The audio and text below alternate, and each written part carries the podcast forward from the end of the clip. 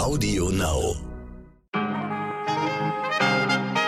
Guten Morgen, liebe ZuhörerInnen. Heute ist Montag, der 1. November. Ich bin Michel Abdullahi und hier ist für Sie heute wichtig. Ja, meine sehr liebe Community, heute sind wir etwas geteilt äh, in die Feiertagsfraktion und die für die dieser Montag ein ganz normaler Arbeitstag ist. Bei uns im Norden wird heute geackert und deswegen machen das meine Redaktion und ich auch. Ein regulärer heute wichtig Tag, an dem wir uns mit dem Laufen beschäftigen. Denn Joggen hilft nicht nur der körperlichen Fitness, sondern auch der mentalen. Meine heutige Gesprächspartnerin sagt, alles was Bewegung ist, ist gut. Und wissen Sie, was das Beste ist? Wir können unseren inneren Schweinehund wirklich besiegen. Wir können Laufen zur Routine machen oder Bewegung oder was auch immer. Sie können auch Rauch, Rauchen zur Routine machen. Wir müssen nur ein paar Tage durchhalten. Wie viele äh, genau und noch ein paar Motivationstipps für den düsteren November gibt es gleich und es geht los. Zuerst für Sie das Wichtigste in aller Kürze. Vor dem Start des Weltklimagipfels haben sich die G20-Staaten hinter das 1,5 Grad Ziel gestellt. Konkrete Maßnahmen gab es aber nicht. Wow. Heute startet der 125. Deutsche Ärztetag. Es geht um die Auswirkungen des Klimawandels und um die Forderungen an die künftige Bundesregierung. Und der frühere Fußball-Weltmeister Lukas Podolski hält die Debatte um Impfzweifler Josua Kimmich für übertrieben. Danke, Poldi, dass du deine Gedanken mit uns geteilt hast. Was wichtig war. Wer wird Vorsitzender bzw. Vorsitzende der SPD? SPD-Chef Norbert Walter Borjans hatte ja angekündigt, im Dezember nicht mehr für den Vorsitz kandidieren zu wollen. Seine Co-Chefin Saskia Esken hat zwar signalisiert, ihr Amt behalten zu wollen, zugleich gilt Esken aber als potenzielle Ministerin in einer neuen Regierung mit den Grünen und der FDP. Ha, das wussten sie gar nicht, ne? Beide Ämter sind unwahrscheinlich. Eine Option wäre für mich Generalsekretär Lars Klingbeil, sage ich Ihnen ganz ehrlich, der gemeinsam mit Walter Borjans die Wahlkampagne geführt hat, oder auch Manuela Schwesig, die den Wahlsieg in Mecklenburg-Vorpommern eingefahren hat. Österreich verschärft Corona-Regeln. In sechs von neun Bundesländern gilt dort nun in Restaurants, Bars oder bei großen Veranstaltungen ab dem 8. November die 2G-Regel. Auch ein negativer Test bei Ungeimpften reicht in unserem Nachbarland vielerorts nicht mehr aus. Außerdem tritt ab heute in Österreich die 3G-Regel am Arbeitsplatz in Kraft. ArbeitgeberInnen sind nun verpflichtet, sich eines der 3Gs nachweisen zu lassen. Was wichtig wird.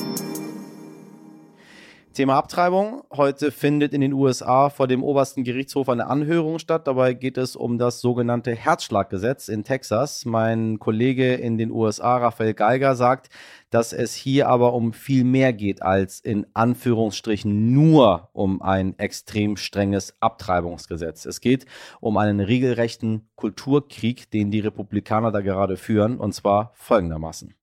Joe Biden, der Präsident und selbstgläubiger Katholik. Er trifft inzwischen in Washington DC sonntags, wenn er zur Messe geht, schon vor der Kirche oft auf Gläubige, auf Demonstranten, die ihn auffordern, als Katholik doch sofort die Abtreibung im ganzen Land zu verbieten. Einige Bischöfe haben ihm sogar gedroht, dass sie ihm andernfalls die Kommunion verweigern würden. In Texas ist dieses Herzschlaggesetz seit September in Kraft und verbietet Schwangerschaftsabbrüche, sobald man einen Herzschlag beim Fötus hört. Aber das ist noch nicht alles, weiß Raphael. Spätestens ist das aber der Fall nach der sechsten Schwangerschaftswoche, also extrem früh. Kritiker sagen, dass das eigentlich einem Abtreibungsverbot gleichkommt. Und durchgesetzt soll dieses Verbot nicht mehr vom Staat werden, sondern von Privatpersonen, also mutmaßlich ja militanten Abtreibungsgegnern, die in Zukunft damit Geld machen können, wenn sie zum Beispiel die Klinik verklagen, sollte die sich ihrer Meinung nach nicht an das neue Gesetz halten. Genauso kann aber zum Beispiel selbst der Uber-Fahrer belangt werden, wenn er eine Frau auch nur zu der Klinikadresse gebracht hat. Die Belohnung für den, der die Klage einreicht, wenn sie durchgeht, 10.000 US-Dollar. Okay, das ist, ähm, wie soll ich das äh, gelinde formulieren, äh, USA-like völlig irre, aber leider wahr. Jetzt also geht das Ganze vor den Supreme Court und wenn der oberste Gerichtshof sagen sollte, dieses Gesetz ist in Ordnung, dann könnte das Folgen für alle Frauen in den USA haben, nicht nur in Texas. Sechs Richter sind konservativ, das ist das Vermächtnis von Donald Trump, der drei dieser sechs Richter ernannt hat und nur eine Minderheit von drei Richtern gelten als liberal, also demokratisch. Eigentlich gilt seit Anfang der 70er Jahre in den USA ein Urteil, nachdem die Bundesstaaten die Abtreibung vor der 24. Woche nicht verbieten dürfen. Aber heute ist nun die erste Anhörung am Supreme Court und auch wenn das Verfahren sich mindestens ein paar Monate ziehen dürfte, werden die neuen Richter irgendwann entscheiden müssen, ob die Uhr in Amerika zurückgedreht wird und ob die USA wieder ein so konservatives Land werden sollen, wie ganz früher, als Abtreibung ganz und gar illegal war. Wir bleiben in den USA. Morgen wählt New York einen neuen Bürgermeister. Ja, keine Bürgermeisterin. Die Wahl entscheidet sich zwischen dem Demokraten Eric Adams, der vermutlich das Rennen macht, und dem Republikaner Curtis Sliwa. Am Mittwoch gibt es hier in Hamburg einen besonderen Jahrestag, denn vor 50 Jahren, also 1971, hat Hamburg als erstes Bundesland Organspenderausweise ausgestellt. Ebenfalls am Mittwoch soll es für Matthias Maurer dann endlich hoch hinausgehen. Dann wird der Astronaut der zwölfte Deutsche im All sein und der vierte Deutsche auf der ISS. Na, meine Damen und Herren, wir, wir, machen noch ein bisschen Quiz immer hier miteinander. Ich habe ich hab gehört, wie gut meine Quizze bei Ihnen ankommen, so zu Hause. Wer war denn der allererste Astronaut von deutscher Seite im Weltall. Na, wenn Sie älteren Kaliber sind, wissen Sie es. Es war nämlich gar kein Astronaut, es war ein Kosmonaut, weil er von der anderen Seite kam, nämlich von der Seite der Deutschen Demokratischen Republik. Und es war natürlich unvergessen Fliegerkosmonaut Sigmund Jähn aus Morgenröte Rauten. Ra, Ra, Raut, warten Sie. Morgenröte Rautenau? Ratenau? Morgen Rautenau. Sie wissen schon, was ich meine. Ein, eine, eine Stadt mit einem sehr komischen Namen. So, Grüße gehen raus äh, an die Menschen, die dort, die dort leben. Am Donnerstag ist es übrigens schon zehn Jahre her, dass das rechte Terrornetzwerk NSU aufgeflogen ist. Am 4. November 2011 haben Uwe Mundlos und Uwe Böhnhardt in einem Wohnmobil in Eisenach Suizid begangen. Drei Tage später hat sich Beate Zschäpe gestellt. Dem NSU werden zehn Morde an MigrantInnen und einer Polizistin zugeschrieben.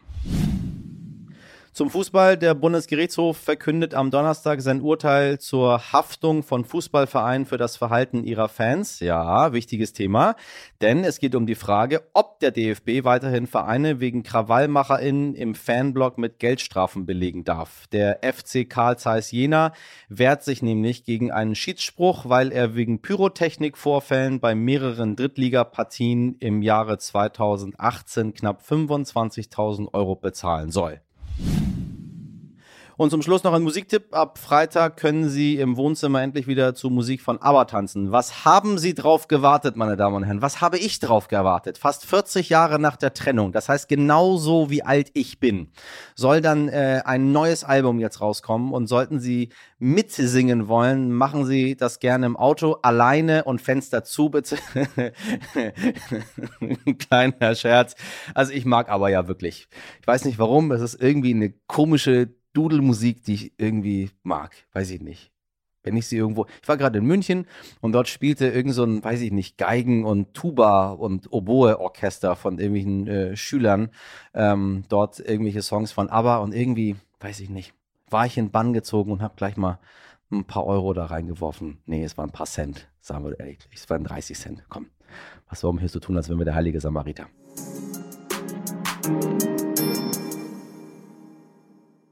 Langsam verwandelt sich der goldene Herbst in nassgraues Wetter. Die Stimmung wird äh, bei einigen immer schlechter, ja, und bei manchen entwickelt sich leider sogar eine Depression. Im schlimmsten Fall entwickeln sich sogar Suizidgedanken, meine Damen und Herren. Laut Statistiken sterben hierzulande 9000 Menschen pro Jahr durch Suizid. Bei Autounfällen kommen dagegen ungefähr 3300 Menschen ums Leben. Nur mal so als, als ganz kleiner Vergleich. Ja, die Zahlen sind hart. Umso wichtiger ist uns heute das Thema mentale Gesundheit. Meine Gesprächspartnerin Alexandra Kraft sagt, alles, was Bewegung ist, ist gut. Und Laufen ist für psychische Krankheiten besonders gut. Wir wollen hier ausdrücklich sagen, dass Sie bei einer Depression selbstverständlich einen Arzt oder eine Ärztin aufsuchen sollten, meine Damen und Herren. Aber das Laufen kann als Ergänzung viel bewirken. Nicht nur an den Hüften, sondern vor allem auch im Kopf. Alexandra Kraft, Wissenschaftsjournalistin und Expertin vom Podcast Sie läuft, er rennt, wird uns gleich auch noch verraten, wie lange wir durchhalten müssen, bis das Laufen zur Gewohnheit wird. Bis wir unser Gehirn quasi ausgetrickst haben. Also holen Sie schon mal Ihre Laufschuhe aus dem Schrank. Es geht los. Guten Morgen, Alexandra. Ich grüße dich. Guten Morgen. So, es ist nass draußen, es ist kalt draußen, es ist rutschig draußen, es ist ungemütlich draußen. So, und jetzt äh, soll ich äh, rausgehen und dann auch noch joggen, sagst du. Genau, das, das ist aus, aus vielen Gründen eine gute Idee. Gerade weil es nass, kalt, glitschig und rutschig ist. Ähm, weil jetzt die Zeit beginnt, wo auch die Psyche unglaublich profitieren kann davon, dass man rausgeht und ähm, sich überwindet und dann sportlich aktiv wird. Das ist unser Thema heute. Ich habe natürlich einen Scherz gemacht. Wir, also, man soll natürlich rausgehen und joggen und sich bewegen, aber wenn Sie das nicht wollen, dann äh, habe ich dafür Verständnis. Aber äh, es geht heute um, äh, um Depressionen und wie das Laufen dagegen hilft. Ähm, aber braucht jemand, der depressiv ist, nicht ein bisschen mehr als joggen und laufen? Jein, das ist, ist, ein, ist ein schmaler Grad. Das ist, ähm, in der Medizin weiß man mittlerweile, dass ähm, Bewegung, ich würde gar nicht mal so sehr sagen Joggen alleine, also Bewegung und vor allem Laufen, Spazieren gehen und solche Dinge extrem gut auf das Gehirn wirken.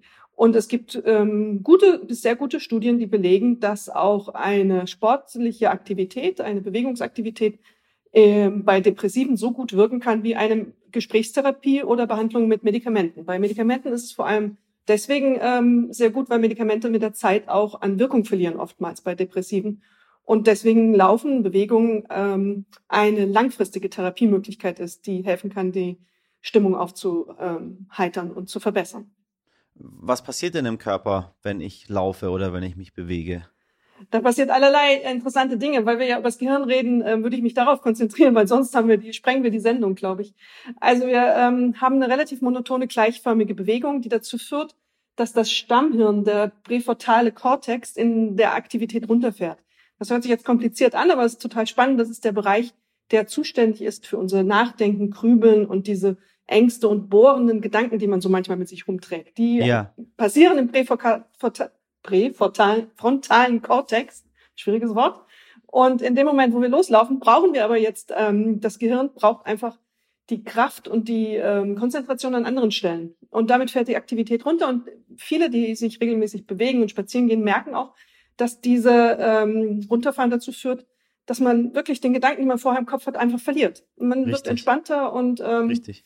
Da, da wird man lockerer. Das ist wirklich so wie eine kleine Atempause. Ähm, und das ist ja schon mal gut, wenn der bohrende Gedanke weg ist, zum Beispiel. Also ich bin einer von diesen äh, Menschen, ähm, die sehr, sehr gerne Sport machen und äh, sich einfach auf das nach dem Sport freuen, weil ich weiß, wie gut es mir danach geht. Das, also das ist meine, meine persönliche Therapie. Ähm, einfach weil ich so gerne Sport mache und am Ende geht es mir so verdammt gut. Jetzt weiß ich auch, warum es mir so verdammt gut geht. Ich dachte immer, ich bin ein bisschen ausgepowert oder ich habe was Gutes für den Körper getan. Nee, der Körper ähm, äh, schüttet einfach Dinge aus. Wo, es ist, genau. ein natürliches High quasi, ne? Es ist eine, ein natürliches High, weil auch noch Glückshormone dazukommen. Ähm, ich habe das angedeutet mit, es ist eine monotone Bewegung, aber der Körper braucht die Kapazitäten, um diese komplexe Bewegung auszuführen. Ähm, Laufen ist ja so ein kontrolliertes nach vorne fallen und damit wir nicht ständig über die eigenen Füße fallen und hinstürzen, hat das Gehirn die Möglichkeit, das zu kontrollieren und eben in andere Bereiche zu verlagern. Und dann passiert eben auch solche Dinge wie die Glückshormone, die ganz klassischen Serotonin, Dopamin etc. Äh, werden ausgeschüttet. Und das ist das, was du spürst nach dem Laufen. Und das wirkt ja auch nach. Also das weiß man auch. Es ist mindestens mal eine halbe Stunde, wo man richtig, richtig, richtig Nachwirkungen hat. Und äh, dass der Gedanke aus dem Kopf ist, den man mitgenommen hat, ist auch oftmals hilfreich. So, jetzt äh, sind nicht alle Menschen in der Lage, den inneren Schweinehund zu überwinden. Ähm, einige Leute machen das dann irgendwie ein, zwei Mal. Wir kennen das auch. Äh, ich freue mich immer schon auf die, auf die Monate so Januar, Februar im Fitnessstudio äh, weil die ganzen Neujahrsvorsätze dort sind. Die Leute melden sich ganz doll an. Dann habe ich da ganz viele Menschen, die da irgendwie Übungen machen. Ähm, ich bin ein bisschen genervt davon, weil ich weiß, die sind bald wieder weg äh, und es ist sehr voll. Ähm, wie kriegen wir das hin? Also wie, was sind die Tipps dafür, um diesen inneren Schweinehund äh, zu überwinden? Oder sagen wir mal auf, auf Neudeutsch 2021 gesagt, dass es zu einer Routine wird in meinem Leben. Ja, das ist, das ist äh, genau das Stichwort, Routine, Gewohnheit. Das ist das Stichwort, weil alles andere, die guten Vorsätze, das weiß man, nach sieben Wochen sind die echt im Durchschnitt über, über Bord geworfen. Dann merken wir es auch im Fitnessstudio. Dann kommen die Leute nicht mehr. Und es reicht nicht zu sagen, das ist gut für mich. Das ist keine gute Motivation. Ähm, das Beste ist, wenn man daraus eine Gewohnheit macht, ein Automatismus, gar nicht mehr drüber nachdenken muss. Sonst befindet man sich in einem sau, sau anstrengenden ähm, Zweikampf mit seinem Gehirn immer wieder. Man muss sich immer wieder neu überwinden und immer wieder sagen, oh, ich muss das machen, weil das ist gut für mich. Das wird nicht funktionieren. Man muss ähm, mit ganz einfachen Dingen eine Routine schaffen. Morgens eine feste Laufzeit sich aussuchen. Ich habe damit angefangen, ich habe meine Laufschuhe richtig in den Weg gestellt, so dass ich morgens gar nicht dran vorbei konnte, mhm. sondern mhm. ich habe dann getriggert, okay, heute musst du laufen, heute um sieben Uhr geht's los. Und ich habe dann auch den Wecker nicht mehr weggedrückt. Und ähm, dann gewöhnt man sich dran. Und eine Gewohnheit führt dazu, dass man dann morgens automatisch irgendwann aufsteht und losläuft. Dann ist es einfach da. Und wenn man das zwei Monate schafft, durchschnittlich, man sagt so 63 Tage, ähm, ungefähr braucht das Gehirn, um das dann einzuarbeiten. Aha. Und dann ist, eine, ist es, ja, ist es eine Gewohnheit und dann ist gut. Dann macht Aber das man ist, das. Ist ja gut zu wissen. Also wenn man weiß, es sind 63 Tage und dann macht das Gehirn wieder etwas, genau, was ich gar nicht selber mitbekomme. Ja, das ist ja, man denkt ja, aber man hat selber alles so komplett in der Hand. Nee, man, das, einige Sachen habe ich nicht komplett in der Hand. Ne? Das dann, aber 63 Tage, das merken Sie sich da draußen mal. Wir reden über dieses Thema auch jetzt äh, gerade im Winter. Natürlich reden wir im Winter darüber äh, und nicht im Sommer, wo alle gut gelaunt in der Gegend rumlaufen und sagen, ja, ja, nee, nee, das, das geht schon. Ähm, wie, wie doll nehmen denn Depressionen im Winter zu?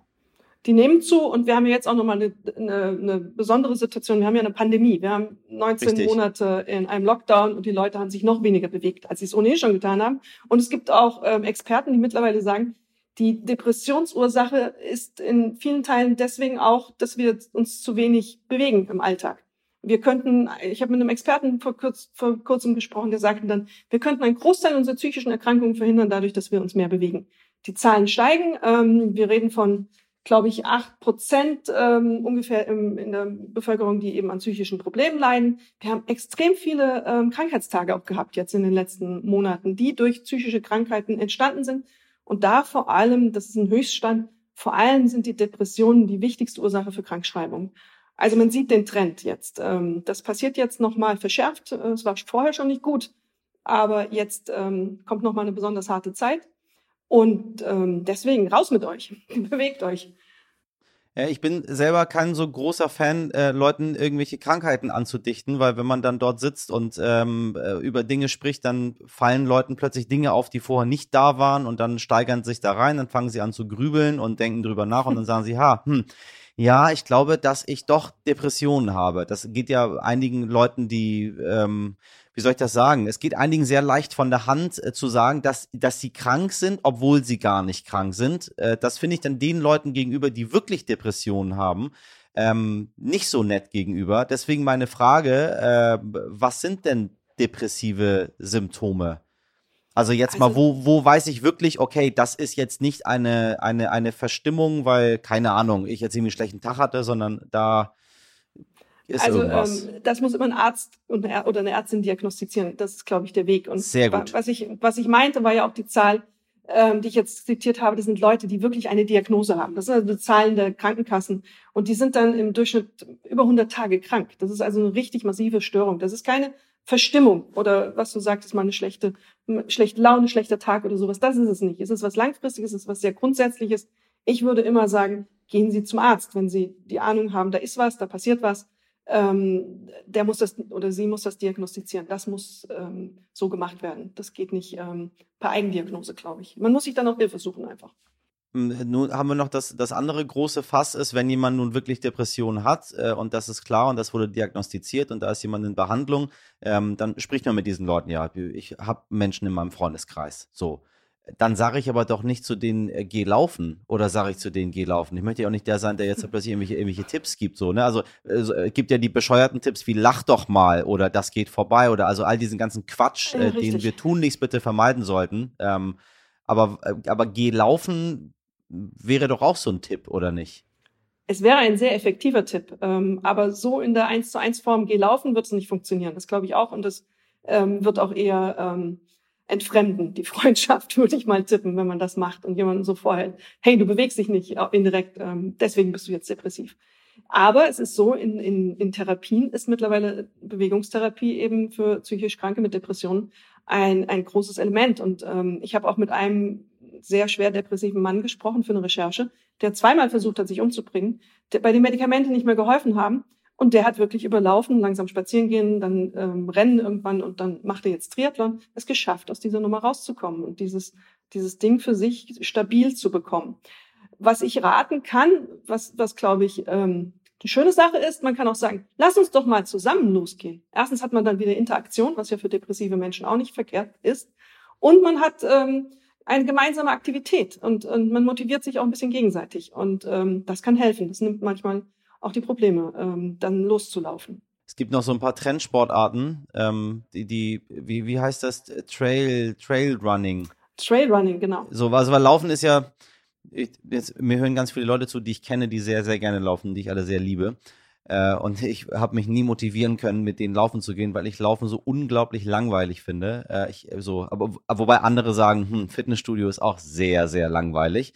Ähm, also deswegen nehme ich das zurück. Ich finde Laufen sehr langweilig, aber es müssen andere Leute nicht langweilig finden. Aber wenn sie sagen, ich kann mich irgendwie gar nicht motivieren, ich habe da keine Lust zu, das finde ich irgendwie doof, ähm, gibt neue Wege und Trailrunning ist einer davon. Was ist das? Trailrunning ist ähm, im Grunde querfeld ein, ganz verkürzt querfeld einlaufen, ähm, abseits von, manchmal auch abseits von Wegen, auf ähm, rauen Wegen, Berge hoch, Berge runter. Das ist eine relativ komplexe Sache. Das erfordert eine hohe Konzentration, auch eine hohe muskuläre Bereitschaft, weil man da eben leicht umknickt und ähm, konditionell ist es einfach was anderes, wenn man Berg hoch rennt, als wenn man ähm, über Flachland äh, rennt. Äh, aber beim Laufen und beim Sport gilt, macht das, was dir Spaß macht, weil sonst ähm, bringt's nichts. Ich habe Laufen gehasst, ich habe mich dran rangearbeitet irgendwann und ähm, mittlerweile habe ich einen Riesenspaß, weil ich diesen Effekt spüre. Wenn ich ähm, wieder nach Hause komme, geht's mir einfach gut. Ähm, das muss man rauskriegen, ausprobieren. Und Trailrunning ist sicher ein Weg. Ich finde alles gut, was für Bewegung sorgt. Fahrradfahren, der Boom schlechthin. Ra äh, alles machen, alles, was Bewegung ist, ist gut. Laufen ist nun für psychische Krankheiten und Depressionen besonders gut, wegen eben dieser Funktion im Gehirn, die wir am Anfang ja auch besprochen haben. 63 Tage und ab Tag 64 im Durchschnitt. Äh, Im, im Durchschnitt. Durchschnitt. Machen Sie 70. Machen, Machen Sie Sie 70, 70. dann sind, sind Sie auf der sicheren Seite und dann äh, geht es aus dem Gehirn nicht mehr raus. Alexander, vielen, vielen Dank. Gerne. Frohes Laufen. Also, wenn das mal keine Motivation war, gern geschehen. Heute nicht ich. Und wir bleiben sportlich, liebe HörerInnen. Es geht um Fußball. Der erste FC Phoenix und ATSV Stockelsdorf 2 ja, trennten sich nach einem Stand von 40 zu 35. Ja, sowas passiert, wenn man ohne Schiedsrichter spielt und äh, in den letzten 20 Minuten dann auch noch die Torhüter vom Platz gehen. Und damit hat es das Spiel in der B-Jugend-Kreisklasse im Kreis Lübeck in so manch eine Zeitung geschafft. Begonnen hat alles damit, dass der Schiedsrichter nicht zum Spiel erschienen war, doch weil der ausgetragene Verein keine Strafe bezahlen wollte, einigte man sich auf ein Spiel ohne den Unparteiischen. Bravo. Eine Verlegung des Spiels war auch nicht möglich und so spielten sie drauf los. Die 57 Tore werden wohl auch gewertet, da das Spiel ganz normal zu Ende gebracht wurde. So witzig das Ganze auch klingt, insgesamt sehen es die beiden Vereine als einen Protest gegen die Regel, dass Jugendspiele nicht neu angesetzt werden dürfen, obwohl beide Mannschaften einverstanden gewesen wären. Ja, ja. thank you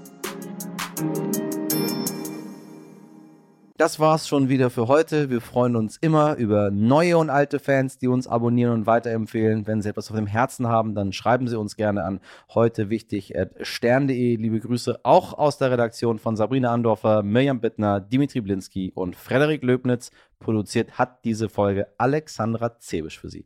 Morgen ab 5 Uhr bin ich für Sie da. Vielleicht einen Ticken später. Ich gehe jetzt regelmäßig joggen. Bis dahin machen Sie was draus. Ihr Michel Abdullahi.